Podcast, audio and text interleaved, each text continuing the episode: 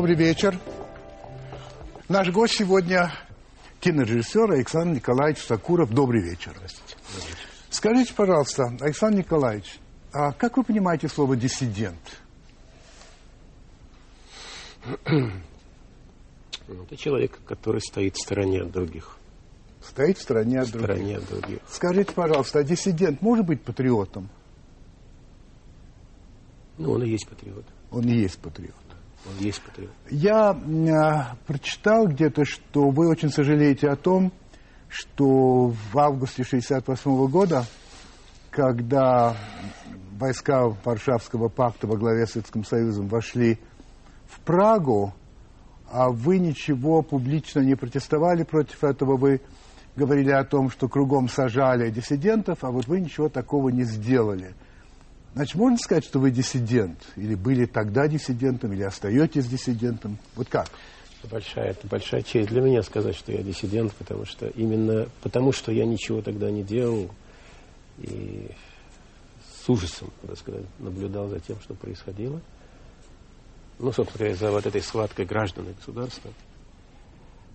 А, Именно потому, что я ничего не сделал, именно потому, что я изучал, смотрел и стыдился публичности. Я не диссидент, конечно, я, я хуже. Я я много виноват, как гражданин, как человек перед этими людьми. Вот я много виноват и буду вечно виноват. И перед э, Солженицыным, и перед Ростроповичем, перед Вишневской, и перед всеми, кто вышел тогда на Красную площадь, и перед писателями, которых судили и так далее. Я, я никогда не смогу вот этой вины себе смыть. Все же я был не, не, не мальчик, я уже, это как раз был первый курс университета, я поступал на исторический факультет. И с каком-то, в каком-то смысле я уже был взрослым человеком, но оказалось совсем не взрослым. Я это понял уже потом. Александр Николаевич, вот когда вы были студентом, вы учились в Авгике, да? Сначала на историческом факультете университете, А потом в после Авгике, завершения в да. Авгике, да. И, значит, 79 год, если я не ошибаюсь, за год до окончания вам пришлось прервать свою учебу, поскольку вы вошли в довольно острый конфликт с руководством ВГИКа, а и также Госкино. И ваши студенческие работы обвинялись в формализме и в антисоветских мыслях. Вы можете мне сказать, что за антисоветские мысли были в ваших студенческих работах? Как это объяснить? Знаете, поскольку я, как, как человек, который учился на историческом факультете, каким-то образом уже понимал и достаточно хорошо, в общем, в конце концов, понимал, что такое политика, то, в общем, мне она была совсем неинтересна. Поэтому в своих художественных работах или в попытках каких-то художественных, конечно, никаких прожектов политических я не, не, не строил, и намерений политических никаких не было. Но, по всей вероятности, было решительное и раз и навсегда окончательное отличие того, что я делал, или того, что я думал, ну, от того, что происходило вокруг меня. Ну, дайте пример, хотя бы один. Вот что, то, что я понимаю, антисоветизм все-таки политическая штука или нет? Не Политичес- обязательно. политическая штука. Ну, во-первых, это был Андрей Платонов. Ваша который, первая да, работа. Это был «Одинокий голос человека», полнометражная картина по мотивам Андрея Платонова. Э, «Река по Тудане. Происхождение мастера». Автор, который тогда еле-еле только начинал публиковаться. Кажется, одна только вышла книга. И я очень хорошо помню, что когда мы с Юрием Николаевичем Арабовым, моим вот коллегой, сценаристом, пришли к м, Марии Санной Платоновой, вдове писателя, мы долго не могли к ней попасть, во-первых, потому что она боялась кого-либо пускать домой.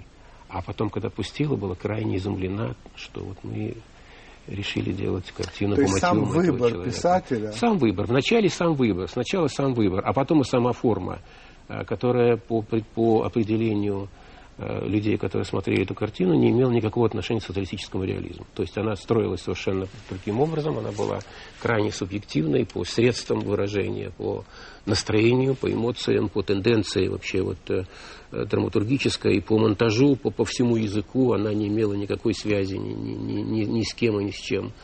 И э, да, говорили, что это философия, которая не имеет никакого отношения к марксизму и марксистской практике и так далее, и так далее, и так далее. Ну, мне было смешно это слушать, потому что ну, потому что было смешно слушать, потому что я даже ни, никоим образом не входил в, это, в, это- в- эти огороды, в эти, в эти политические.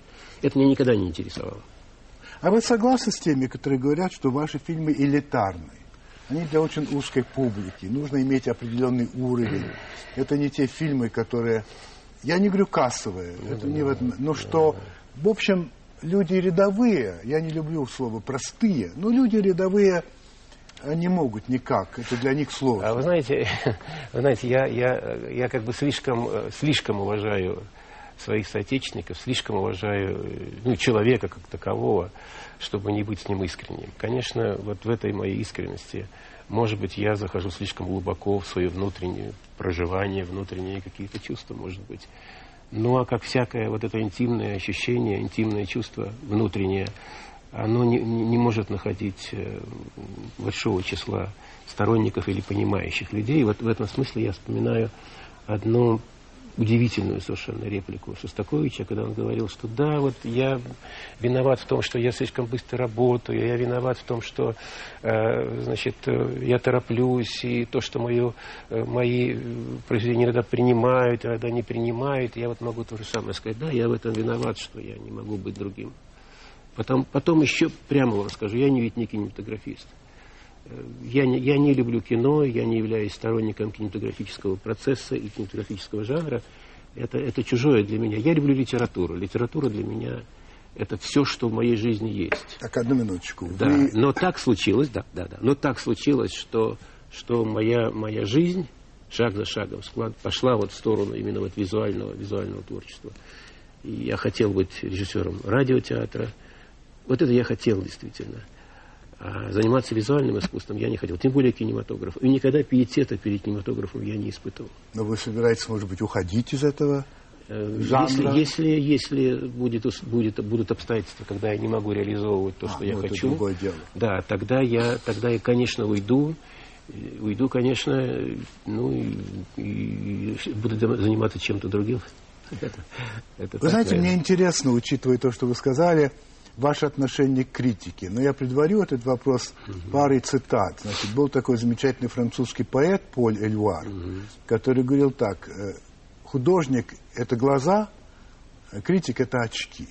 Угу. Ну, это довольно он мило сказал. А вот другой, не менее великий поэт, ну, английский, его звали Сэмюэл Колридж, сказал так, я цитирую его, «Критики – это обычно люди, которые стали бы поэтами, историками, биографами и так далее, если бы смогли они пытаются применить свои способности к одному или к другому, но тщетно.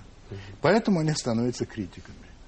Вообще, крупные художники обычно вот так не очень а, высоко ставят критика. Вот ваше отношение к критике.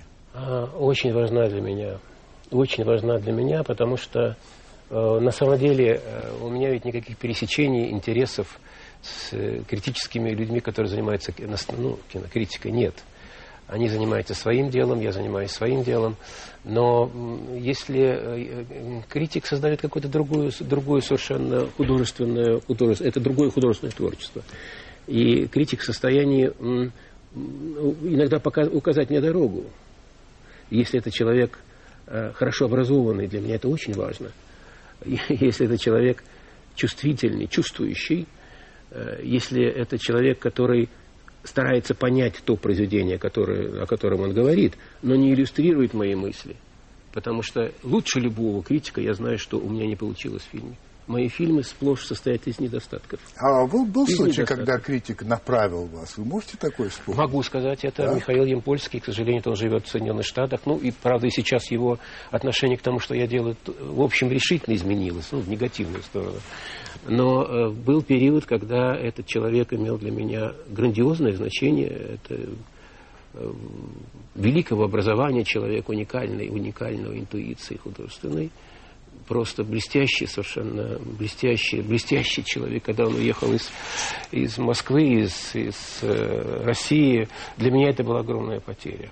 Левисана Звонникова, вот наш педагог Гиковский, который э, Э, собственно говоря, у нас читала русскую литературу и советскую литературу в Авгике, блестящий совершенно человек. И вот эти, эти люди, эти люди вообще для меня, э, вообще для меня, вообще для меня огромное значение имеет э, встреча, разговор с человеком, который умнее меня, образованнее меня и который э, может что-то мне открыть. Я ищу все время это, и мне очень это нравится. Это для меня, это для меня просто, просто это чудо какое-то.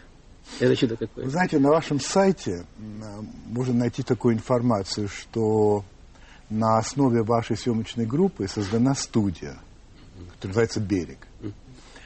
Что это предприятие некоммерческое, а, и что а, не получает оно никаких денег ни государственных, ни частных. А, может, у вас есть какая-то тайна, как делать кино без денег? Особенно ваше кино. Не, ну, там, там, там немножко неправильно сформулировано это. Все фильмы, какие делаю я, они все, это все фильмы, в которых так или иначе, по крайней мере, игровые, участвует государство, чему я... Именно государство. Государство российское, чему я очень благодарен. Некоторые документальные картины тоже. Но, правда, документальные картины в большей части своей мы делаем в, соответствии, в содружестве с нашими зарубежными коллегами, японскими, французскими, там, ну, это международные, международные альянсы у нас постоянные, я тоже очень рад этому. Э, но мы люди не очень требовательные в этом смысле. И мы готовы работать э, на любые деньги, за любые деньги мы готовы работать. И всегда так работали, всегда так работаем. Поэтому мы успели так много сделать и документальных, и игровых картин. У нас не стоит в нашей группе вопроса там каких-то там размеров гонораров, там каких-то зарплат все, кто работает, понимают, что они в этом случае занимаются чем-то другим уже. Это очень важно для всех для нас. Мы хотели пригласить вас еще неделю тому назад, Александр Николаевич, и вы нам сказали, что вряд ли вы сможете, вы заняты. Ну, вы знаете, мы же люди интересующиеся, журналисты, и, так сказать, до нас дошло, что у вас были встречи.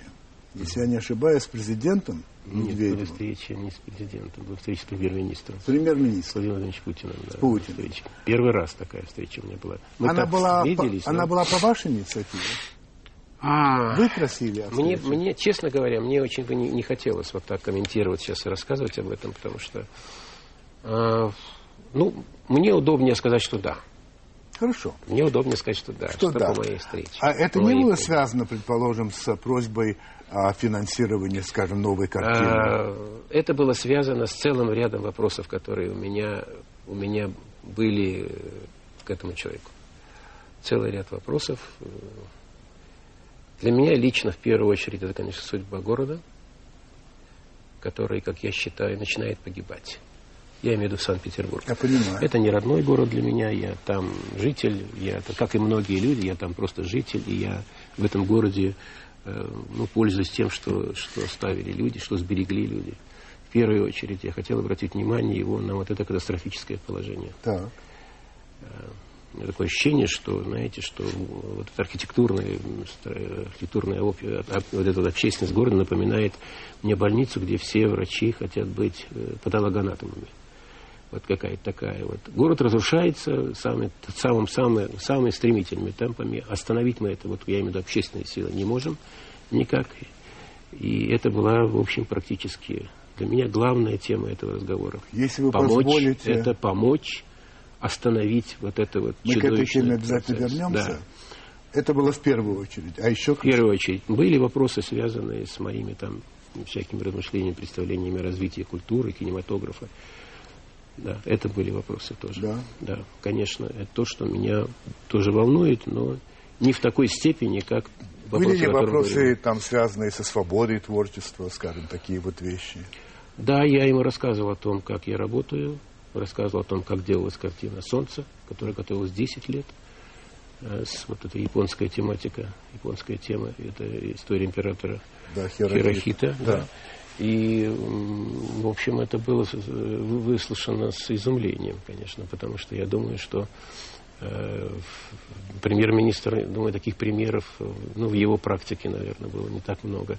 По крайней мере, представление о том, что кинематографическое произведение – это результат огромного труда, многих лет подготовки, шаг за шагом пути к достижению поставленной цели – такой вот, что это не, спород... не какой-то там вспышка эмоций или там, да, а что это тяжелый, тяжелый, долгий, долгий, длительный труд.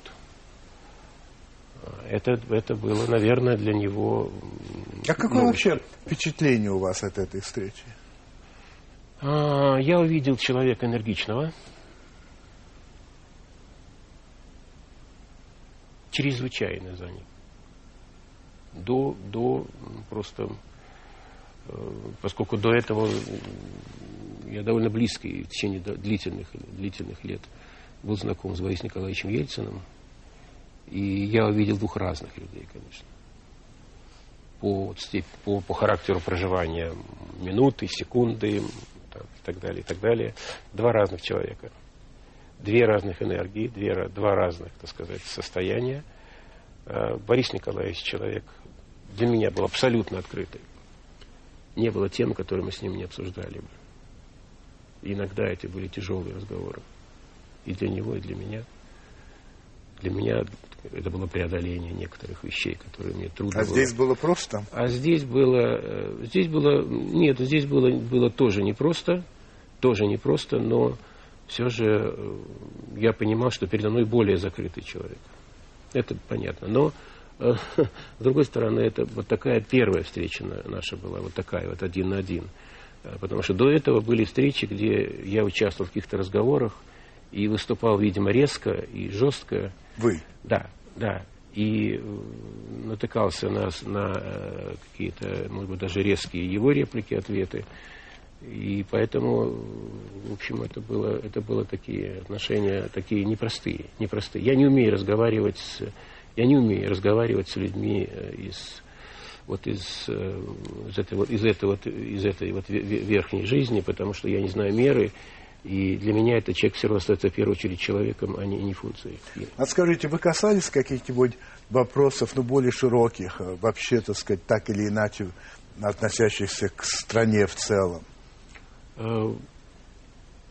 Знаете, я бы не хотел. Не хотите, да? Ну, это вы имеете бы, право, да, я это понимаю. говорить об этом, потому а, что, потому но я как что... журналист все-таки один вопрос да. не могу вам не задать, потому что меня этот вопрос интересует. Вообще, шел, шел ли какой-либо разговор о цензуре? Давайте я вам скажу, что нет. Давайте скажем, что нет. Давайте скажем, ну, спасибо за ответ. Он, меня, он, он воспринимал меня как очень конкретного человека, был готов к этой встрече, я видел, что он был готов к этой встрече. Неожиданно для меня она проходила в очень доброжелательном, доброжелательном таком тоне. Хотя вот он только-только вернулся из, из Ростова, из, из Ростова он летел, по-моему, в Чечню, из Чечни ночью вернулся Завидово, встреча была в Завидово, в Завидово и, и, в общем, я надеюсь, что, я надеюсь, что э, вопросы, о которых мы говорили, они найдут обязательно какое-то резонирующее какое-то действие. Я очень на это надеюсь. И то, что касается кинематографа, и то, что касается, конечно, Петербурга. Чуть-чуть возвращаясь к вопросу о Питере угу. на Петрограде, в Петербурге. Петербург. Значит, у, я знаю, что вы некоторое время тому назад поставили пьесу «Аристея» э, в э, Санкт-Петербурге, и что э, спектакль был закрыт. А нет, я не поставил. Мы начали его делать. Это Михайловский театр в да. Петербурге. И... И, и после того, как я написал, подписал вместе с, там, с, по-моему, 12 или 13 человек письмо в защиту Петербурга, письмо было направлено в Государственную Думу, в Совет Федерации, в, обще, в Общественную такое. палату, обращение, да. да, обращение. Причем там никого конкретно, имена там не назывались тех, кого, кто были виноваты. Скорее всего, там было перечень мер с нашей точки зрения, Необходимо. которые необходимо было. Очень конкретные, конкретные вещи. И сначала мне, были, мне предложили отозвать свою подпись. Я сказал, что я никогда Кто, не если не секрет? Я не могу сказать, это не, это не, не, не я не хочу, да, это, так сказать, это не Значит, было это давление. Ну, ну, за, ну, пусть это будет так. Значит, да. я, я и сказал, что, конечно, это невозможно. При том, что некоторые люди из тех, кто подписали, в том числе почетные граждане города, от, отозвали свои подписи. В итоге. Ах, все-таки? Отозвали. У вас да, осталась одна одна? Отоз, отозвали. Нет, нет, нет, там еще остались и без меня подписи, там это далеко не, не все. Но вы сказали всего так. 12. А, ну, там, я не помню, 12 или там, там, по-моему, подписи 5, по-моему, отозвали, остальные остались, так, тем не менее. Так. И тогда мне было сказано, что, что продолжение работы над спектаклем невозможно, спектакль был закрыт. Это же человек, который просил вас снять свою да, подпись. Да, да, да, да, да который полномочен решать эти все вопросы. То есть тут вот. не надо гадать, есть ли связь между этими событиями? Я, я, у, не... меня, у меня сомнений нет. Ну нет, раз тот у меня, человек... У меня сомнений нет. У меня сомнений нет. Потому что, потому что, ну, потому что, я, потому что я все это хорошо знаю. Я не могу не спросить вас, а вы об этом говорили, Владимир Владимирович? Вот конкретный пример, это же... А, я, ему, я ему говорил об этом. Говорил. Я ему говорил об этом, но, э, видимо, видимо, характерная, характерная такая особенность или характерная особенность э, натуры э, значит, э, Владимира Владимировича именно заключается в том, что он моментально никакой реакции а, ну, понятно. нет. И это справедливо, это правильно, я считаю. Это правильно, я считаю.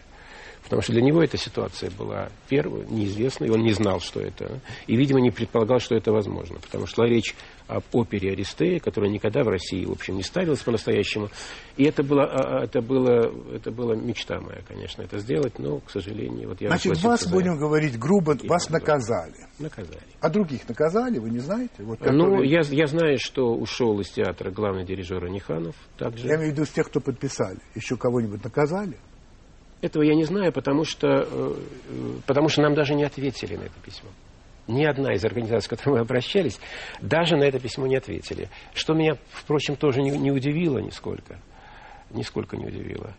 Потому что я прекрасно понимаю, что вопросы, которые поднимаем мы, это вопросы корневые, это вопросы культуры страны. То есть вопрос от того, с чего все начинается в жизни в государстве. Вот я считаю, что это самое главное, что есть в государстве. Все остальное, и в том числе для чего существует государство, чтобы существовало полноценное культурное развитие людей. Это самое главное, что нужно, для чего существует государство. Только для развития культуры. А все остальные, все, что все остальное, в том числе государство, это только инструменты для ее развития. Будет определенный уровень культуры, будет определенный уровень культуры правительства, будет определенный уровень культуры там армейской, в армии, другое министерство иностранных дел будет и так далее, и так далее, и так далее. И в промышленности будет все по-другому. Это все, все, все до такой степени, это вертикально, до такой степени, это вот эта вот пирамида, это реальность, что, ну, вы знаете, я решил ввести в нашу программу новую рубрику. Она называется «Прямая речь». Угу. Это цитаты гостя, которые я просто зачитываю с тем, чтобы гость прокомментировал ответил, свои ответил, собственные ответил слова. Это, Мы это сейчас приступим к этому, но сначала у нас будет реклама.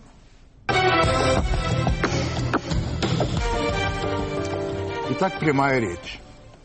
Живя на родине, я чувствую свою незащищенность. Социальную незащищенность. Вы решили встать? Да, я решил Хорошо. встать. Личную. Я понимаю, что со мной в любой момент может произойти все, что угодно. И с каждым днем почему-то чувствую эту опасность все больше и больше.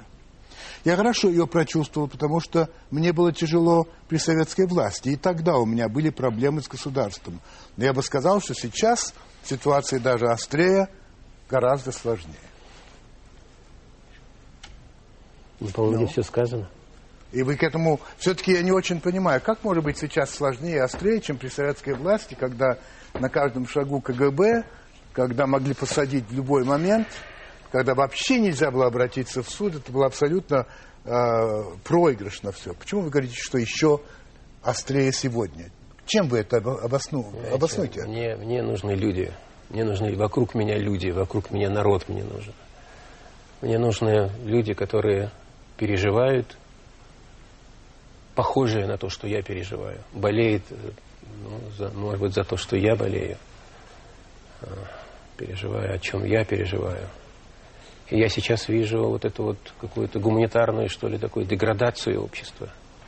Гуманитарную деградацию людей очень, чувств, очень часто у меня нет опоры никакой. Ну, кроме, может быть, книг и каких-то таких э, кругов Но вы близких говорите о незащищенности, а, личной незащищенности. Да, да. Все-таки. Да, да. Не формули... Это очень трудно формулируемое э, эмоциональное состояние. Может, оно идет от города, в котором живешь э, такой сложной, непростой жизнью. Я понимаю, Потому о чем вы говорите. Я понимаю. Сложный город очень. Но просто если бы меня просто спросили сегодня и 20 лет назад, как вы себя чувствуете, я бы все-таки сказал, и тогда я был не защищен, и сегодня, но сегодня все-таки больше защищен. Ну, такое у, у меня, нет, у, меня, у, у меня, вас нет. У меня нет этого чувства. У меня нет чувства. У меня, у меня нет, э, у меня нет опоры, у меня нет э, такого вот уверенности. У меня нет уверенности, Хорошо. уверенности в завтрашнем дне у меня нету. Я, а, в завтрашнем дне? Нет уверенности у меня. нет уверенности у меня. Я тогда боюсь, я боюсь, э, тогда было, да. Я боюсь, э, боюсь, э, я боюсь за общество, я боюсь за государство, я боюсь за, за, за какую-то непредсказуемую, необратимую сложность ситуации вокруг меня. А, и при этом я прекрасно понимаю, что при, при возникновении этой сложности, при, при том, что вдруг эта коллизия сложится, а, некому будет защитить ни общество, ни культуру, ни, ни государство. Людей, которые, может быть, готовы были бы защитить и э, пусть наполовину понимая, что происходит. Мне их не достает, их очень мало, на мой взгляд. Э, я сам неоднократно сталкивался с ситуациями, когда невозможно достучаться, дозвониться до тех людей, которые должны принимать решения вот просто так в городе. Вы знаете, как не, не к каждому чиновнику попадешь я даже бы сказал, что ни к какому чиновнику ты не попадешь. Если ты просто человек, то у тебя нет никакой связи с, связи с, э, с руководством, будь то это уровень района, выше, выше а, там уже вообще, понимаете. Это, этого ничего нет. Люди, люди их, никто, их никто не слышит, они, никто не реагирует на то, что, на что они обращаются, никто, не, никто не, не понимает, что, какими боль, какие боль, боли в душе этих людей и их не слышат просто. Попробуйте подать какое-нибудь прошение, попробуйте решить самый элементарный вопрос. Я говорил, э, ну, просто жизни, я говорил неоднократно Ельцину, и, наверное, в присутствии Владимира Владимировича я говорил несколько раз, создается в России жестокосердное государство. Это путь, это путь в пропасть. Жестокосердное. Жестокосердное государство. Потому что в моем представлении – ну, Россия такой подросток, это с точки зрения, как с позиции государства, мы как-то его никак еще не создали, мы никак не можем понять, что такое государство в России, какое, какое место, какие акценты у этого государства есть, что это такое за организм. По всей вероятности, в России извините, это живой организм. Вы извините, что я возвращаюсь к этому, но все-таки мне тоже очень интересно и, может быть, даже важно понять, вы эти вещи тоже говорили Владимиру Владимировичу Путину? Нет. Нет. Эти вещи я вот, вот так, как сейчас, я ему не говорил, не естественно, да, не говорил. Сейчас мы перейдем не к теме Петербурга, которая вас так тревожит. Хотелось бы чуть-чуть туда влезть, но еще прямая речь перед этим, потому что есть связь. Надо быть с теми людьми, у которых есть воля и любовь к Отечеству, и любовь к жизни в этой стране. Быть с ними. Да, это может резко сказаться на карьере, на будущей жизни – но степень жертвенности каждый выбирает сам. Быть, думать, стараться практическим образом чем-то помочь. Если у нас движение, есть у нас движение «Живой город», «Зеленая волна», движение в защиту Новой Голландии и другие. Это все дозволенные законами принятые обществом формы организации диалога с властью. Если вы поддерживаете, например, эти движения, ту часть людей, которым не все равно, возникает тот самый диалог с вашими современниками из города. Так и есть. За что так вы боретесь в Питере? Что вас так не устраивает? Что вас тревожит? Меня тревожит, что в Петербурге происходит то, что происходит на самом деле не только в Петербурге. И в Екатеринбурге, и в Нижнем Новгороде, наверное, в Саратове. Э, меня, меня, меня крайне беспокоит вот это вот пренебрежение к сложившейся атмосфере. Э, меня крайне не устраивает э, фамильярное отношение значит, к тому образу, который существует – крайне не устраивает это. Меня крайне, крайне не устраивает деградационная такая какая-то такая деградация в поведении, в поведении людей, которые решают вопросы нашей вот, городской среды, нашей архитектуры, нашей культуры, жизни города.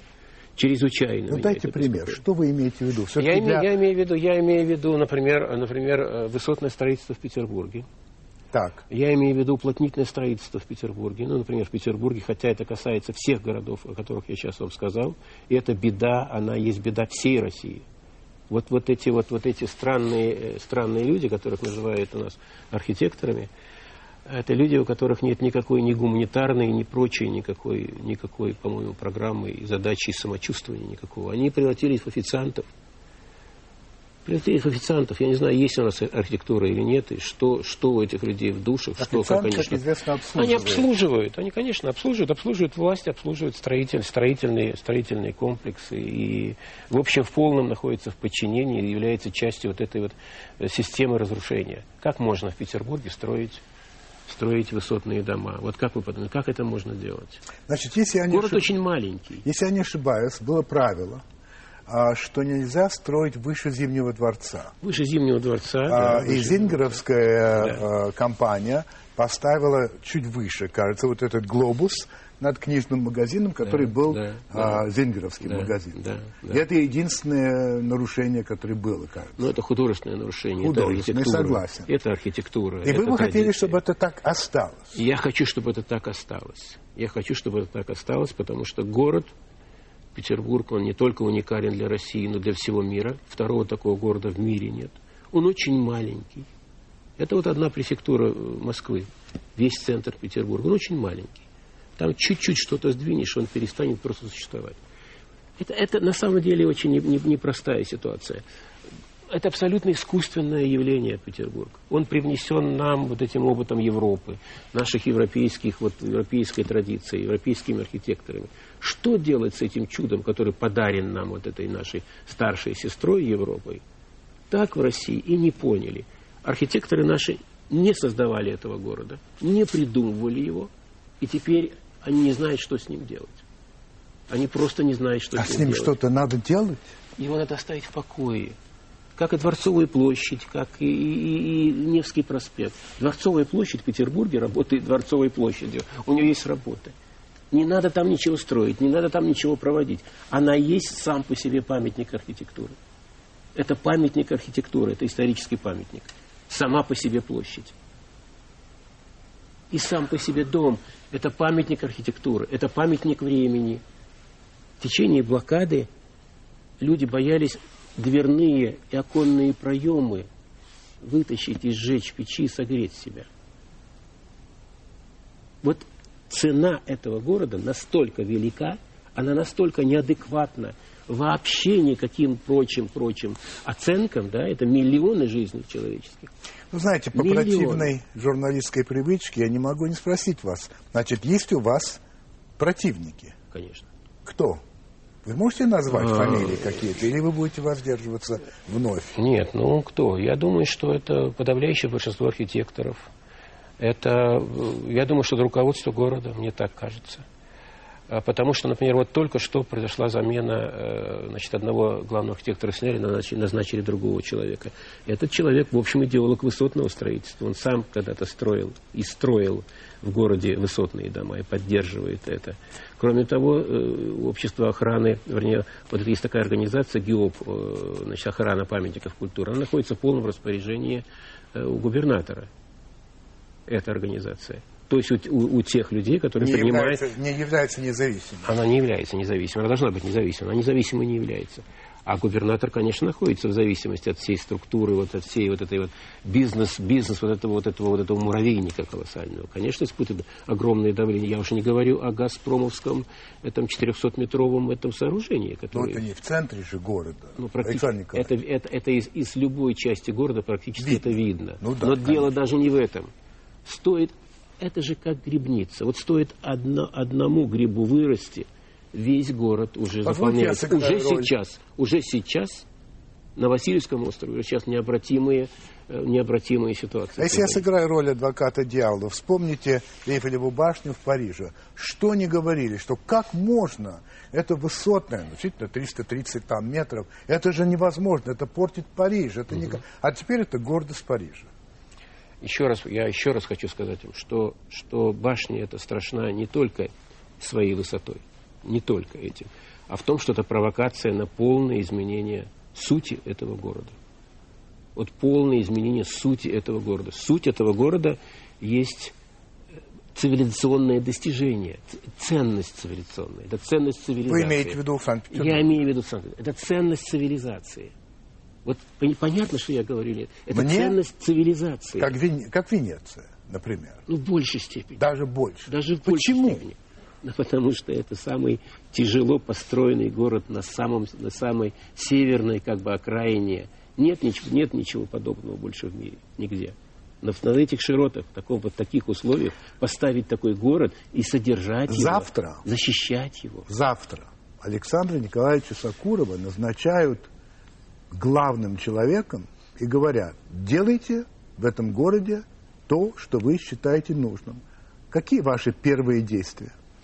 А, э, первые действия я запрашиваю правительство средства, а если нет, нахожу их на то, чтобы все вот те э, значит, здания, которые сейчас построены, которые уже, уже эти первые шаги, уже они уродуют, уже, уже они унижают город, я сношу все верхние этажи. Вы сносите? Я сношу все верхние этажи. Я сношу все верхние этажи. Все верхние этажи. Первое. Второе. Я объявляю мораторий приблизительно на два года на всякое строительство Но сейчас в, исторической, в, исторической, в историческом да. центре города. Так. На всякое строительство. Да. Я собираю международную конференцию архитекторов и начинаю с ними советоваться, что делать. Я собираю международную конференцию специалистов, что делать с транспортным движением в городе. И я собираю третью конференцию международную по исследованию вот всей геологии города. Геология. Геологии города, геологии, все, что под, под городом. Пока я не получу абсолютно четких, конкретных рекомендаций специалистов, я никаких решений принимать не буду. Решение мое должно быть не результатом подковерной или какой-то конкурентной борьбы, которая, которая наверняка в городе существует, а на основании выводов специалистов. Эти вещи должны решать специалисты.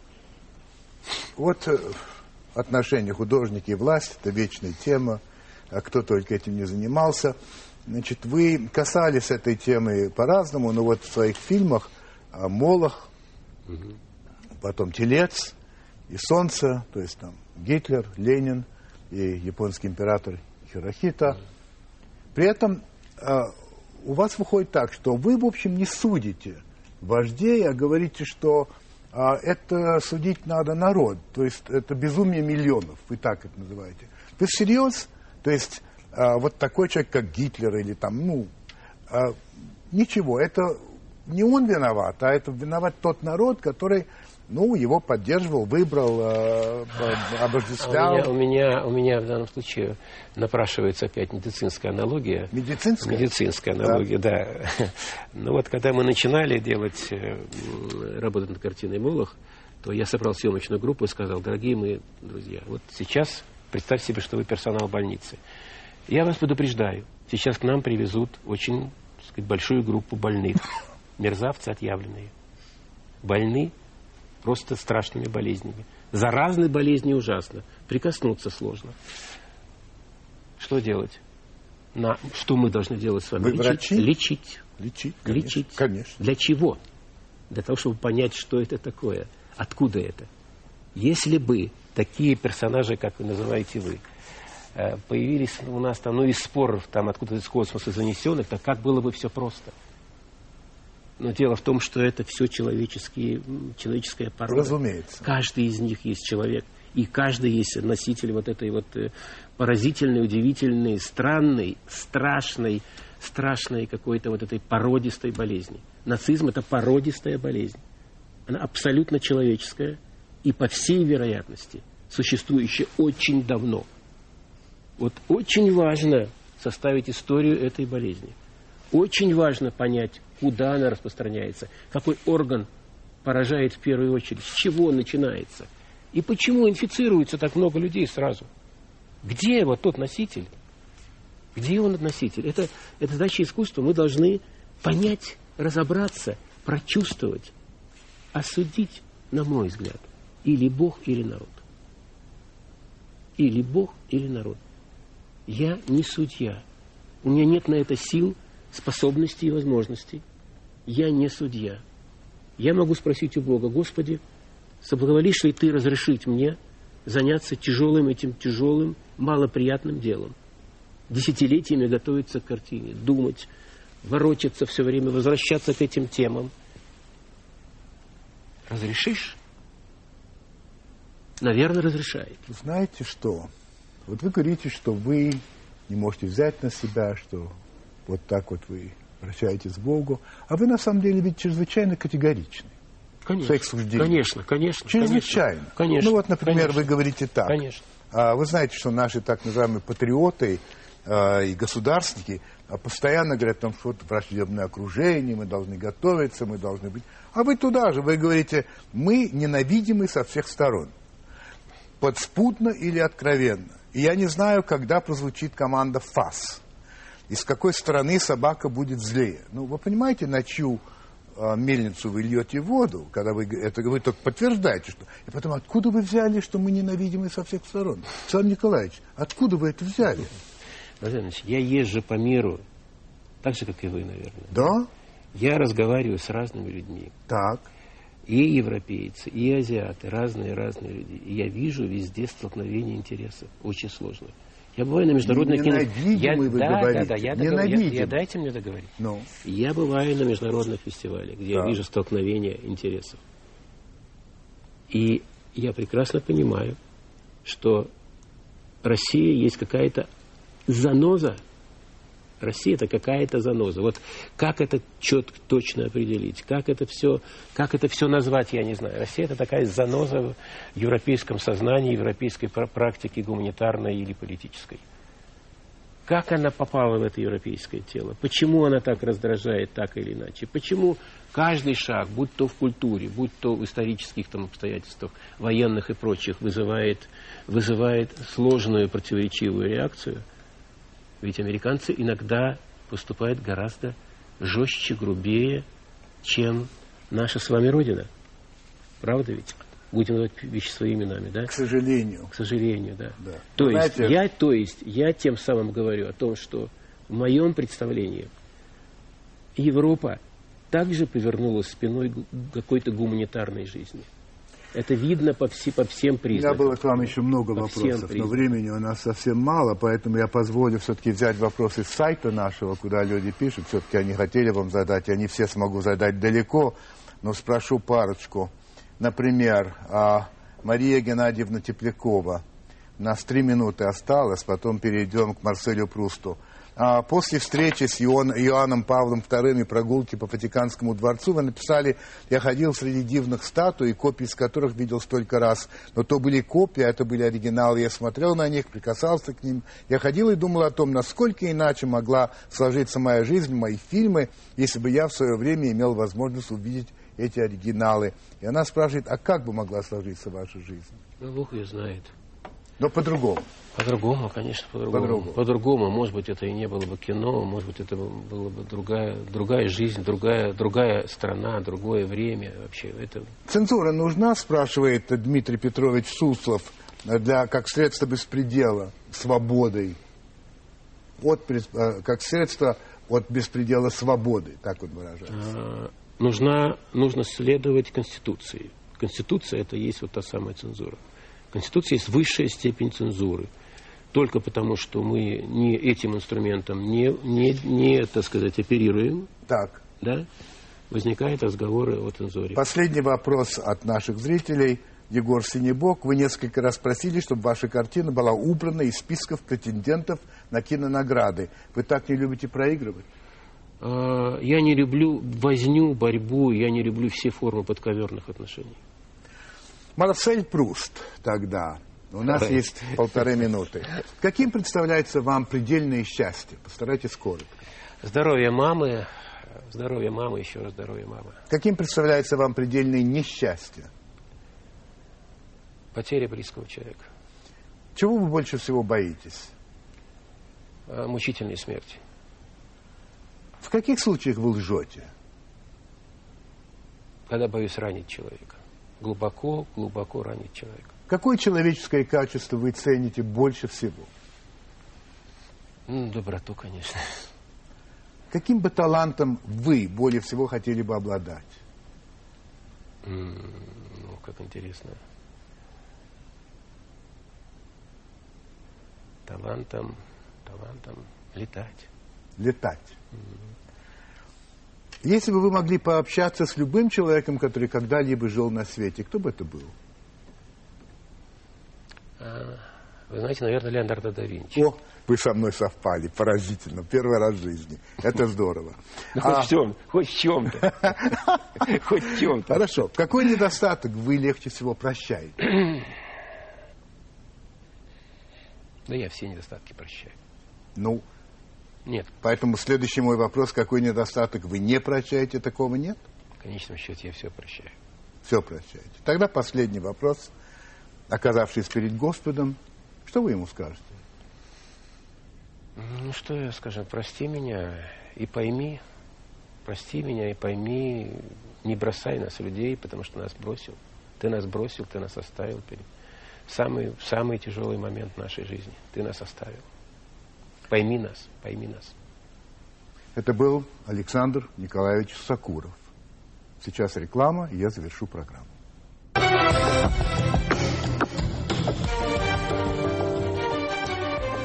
Знаете, вот в связи со всеми вопросами вокруг автопрома и нашего, и а, призывов сесть за руль а, отечественных машин, я вспомнил вот какую историю. Это было еще во времена президента Джона Фитцджералда Кеннеди в Соединенных Штатах. Выступил то, что у них называется главный хирург страны, есть такая должность, а, с тем, что а, здоровье нации, американской нации, находится в опасности. И что главная причина этого – это сидячий образ жизни. Ну что делать? Не, не- не прикажешь людям вдруг там бегать или что-то такое. И в Белом доме это обсудили решили, что только есть один, один способ что-то сдвинуть – это личный пример. А сам Джон Кеннеди был сильно, э, ну, тяжело ранен во время Второй мировой войны, он бегать не мог, но побежал его брат Роберт. Побежал под камерой, телевидение, так сказать, все, вся страна это видела, и вы знаете, возымело действие. Америка побежала. И а, потом президенты США, не все, но большинство, всегда бегали. И Клинтон бегал, хотя он был толстоват, но он обязательно бегал. Буш старший бегал, Буш младший бегал. А, в общем, а, все они бегали и обязательно публично. Пример. Так вот, когда речь идет а, об автопроме, который надо спасать. Это 10 миллионов человек работает в, авто- в этом нашем автопроме, и а, там семьи и так далее. Не дай бог это все закроется, это же невероятное количество людей лишатся работы. Но чтобы люди понимали это, почему бы э, чиновникам всем, от верха до самого низа, то есть люди, которые занимаются государственными делами, большими и мелкими, почему бы им не показать пример? Почему бы не пересесть на машины российского производства? Плохие машины. Ну так пускай делают лучше, но поначалу пересесть. Причем я совершенно не за то, чтобы, скажем, президент ездил на «Жигуле». В конце концов, в советское время высшее руководство ездило на ЗИЛах. Но это были российские машины, сделанные вручную и все, но российские, а не иностранные. А Я это говорю абсолютно без э, иронии. Но мне кажется, что такой пример мог бы иметь а, какое-то влияние. Это не панацея. И в Америке не все бегают. Но все-таки сдвиг мог бы быть весьма значительный. Вот такая история.